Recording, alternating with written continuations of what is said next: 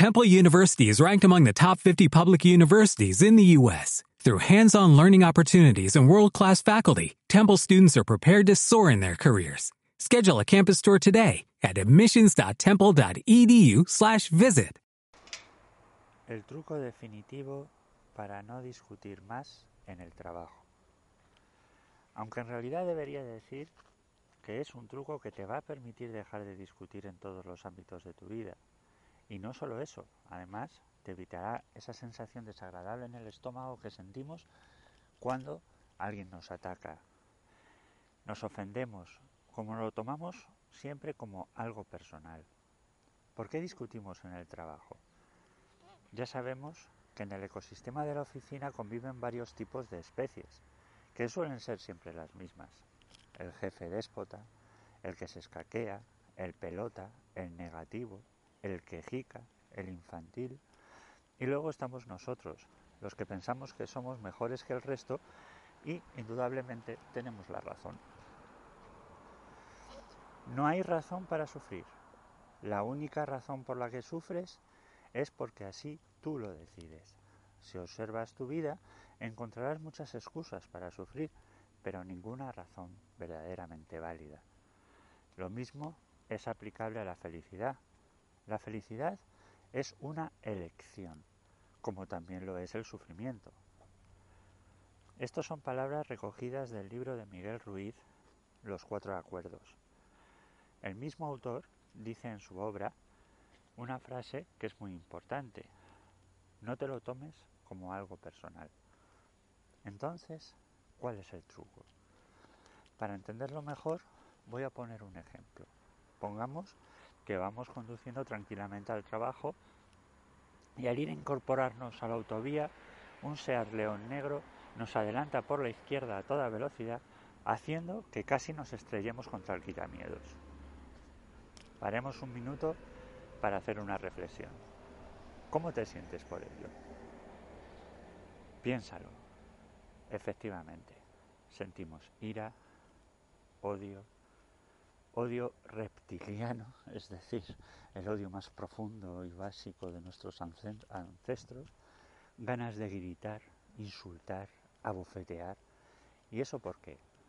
Analízalo un momento.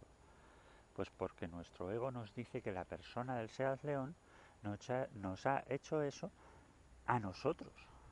Tú piensas, esto me lo ha hecho a mí, el muy cerdo. Cuando el otro conductor no sabe ni siquiera quién demonios eres tú. Él se lo habría hecho a cualquiera.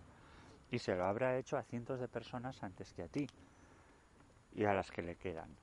No obstante, tu ego te dice que se trata de un ataque directo hacia tu persona. Es decir, hacia ti con nombre y apellidos. Absurdo, ¿verdad? Pues lo mismo ocurre en el ámbito de la oficina. Los perfiles de individuo que hemos comentado anteriormente actúan de ese modo porque ese es su nivel de conciencia. Se lo harían a cualquiera. Así se mueven en su vida, tanto personal como laboral. No es nada personal.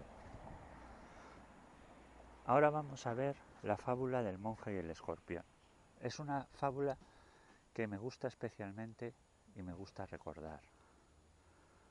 Una vez un monje errante llegó a la orilla de un río que debía cruzar Mientras se preparaba para cruzar al otro lado, vio un escorpión que luchaba para subirse a una hoja que flotaba a punto de ahogarse.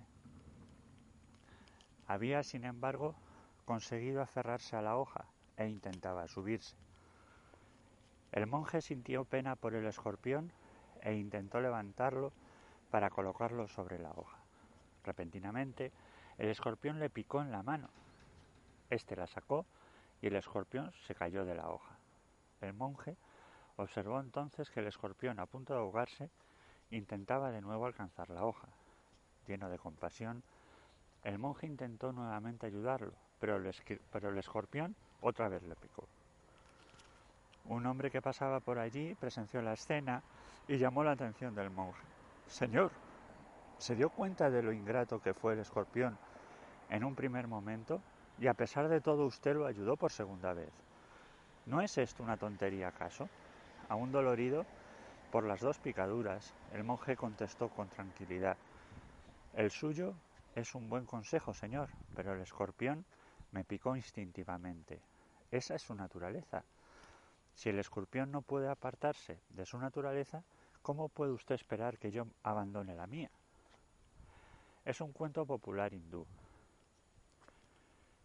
¿No resulta muy clarificante? Por lo tanto, nosotros debemos seguir nuestra naturaleza, no dejándonos influir en el comportamiento que consideramos adecuado tan solo porque nuestros vecinos, amigos, pareja o compañeros de trabajo se encuentren en otro nivel de realidad diferente al tuyo. Esto no significa que nos dejemos avasallar. Nunca debemos ser permisivos a la hora de defender nuestra integridad. Nuestra trinchera personal hay que defenderla con uñas y dientes. Yo más bien me refiero a cómo nos sentimos nosotros por dentro. Evita la sensación de humillación y simplemente informar sin atacar a la persona acerca de por qué hemos decidido no participar de las consecuencias de sus decisiones o comportamientos vitales. Ya sabes, no es nada personal.